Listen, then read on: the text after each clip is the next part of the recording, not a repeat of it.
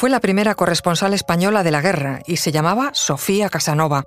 Gallega de profundas convicciones políticas, fue la esposa de un excéntrico diplomático que se la llevó a vivir a Centro Europa y desempeñó desde allí su labor periodística para el periódico ABC durante las dos guerras mundiales y durante la Revolución rusa.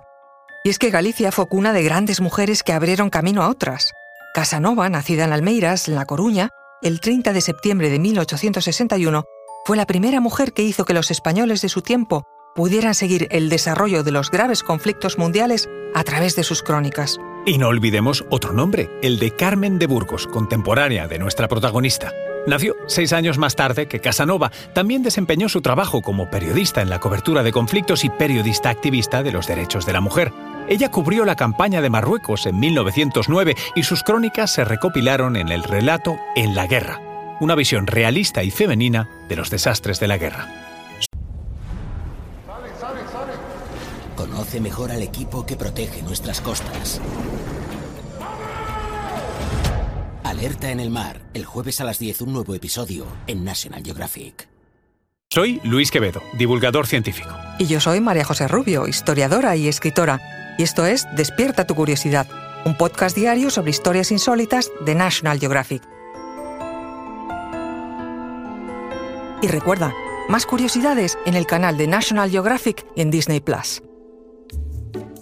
Como muchas mujeres de la época, no lo tuvo fácil. Su familia fue abandonada por su padre muy pronto, y fueron sus abuelos quienes se hicieron cargo de ella, su madre y sus hermanos, para acabar instalándose en Madrid. Sofía estudió poesía y declamación y empezó a hacer amigos en el mundo literario, gracias a los cuales empezó a publicar sus poemas en periódicos como El Faro de Vigo, La Ilustración o El Imparcial. Tenía solo 15 años y su carrera no había hecho nada más que empezar. Fue protegida por el poeta Ramón de Campoamor, que la introdujo en la tertulia literaria del conde de Andino, tutor del rey Alfonso XII, y de ahí pasó a compartir veladas poéticas con el propio rey. El monarca se encandiló con ella porque se parecía a su hermana, la infanta Eulalia, y decidió promover su obra. En 1885, Alfonso XII costeó la edición de su primer libro, Poesías. Con 20 años ya estaba consagrada en las letras. Su nuevo círculo de amistades cultas le cambiaría la vida para siempre. Fue Ramón de Campoamor quien le presentó al diplomático polaco Vicenti Lutalowski, estudioso de la literatura española que en su momento le pareció un excéntrico filósofo, pero que terminó convirtiéndose en su esposo en 1887. Tuvieron cuatro hijas. Se instalaron inicialmente en Polonia, pero fue la carrera diplomática de su marido la que llevó a Sofía a vivir en Londres, Moscú o París. Como profesional inquieta, aprovechó esos viajes para aprender idiomas. Hablaba seis lenguas, incluidas el polaco y el ruso, lo que fue muy útil para sus posteriores trabajos y para entablar amistad con personalidades como Tolstoy o Marie Curie. Después de un tiempo, la pareja, sin embargo, se terminó separando. En 1905, Sofía se instaló en Madrid y convirtió su casa en un espacio para la tertulia literaria.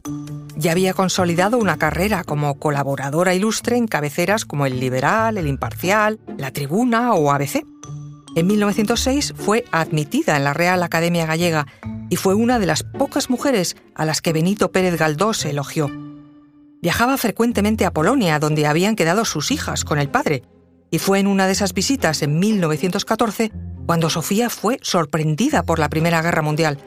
Comenzó en Varsovia su labor como enfermera voluntaria en la Cruz Roja y vivió en primera fila el horror de los soldados heridos y moribundos.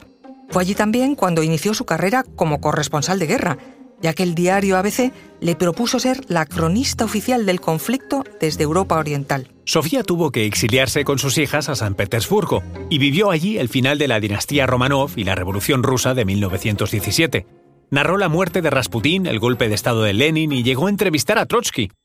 En los años posteriores regresó a España con frecuencia. Escribió más de 400 artículos periodísticos y fue una rumoreada candidata al Nobel de Literatura. Defendió al bando nacional en la Guerra Civil Española desde Polonia y allí le sorprendió de nuevo la Segunda Guerra Mundial. Era la Navidad de 1939 cuando los nazis entraron en Varsovia. Y gracias a la intercesión del embajador de España en Berlín, Sofía Casanova, sus hijas y sus nietas pudieron escapar y refugiarse en España. Murió el 16 de enero de 1958 casi ciega.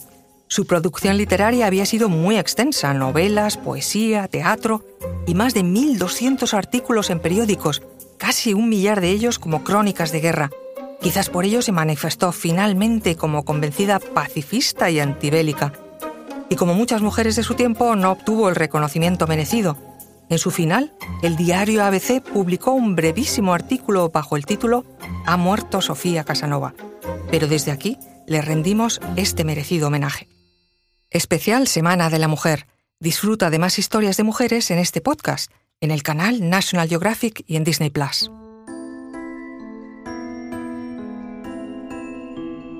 Recuerda que Despierta tu Curiosidad es un podcast diario sobre historias insólitas de National Geographic.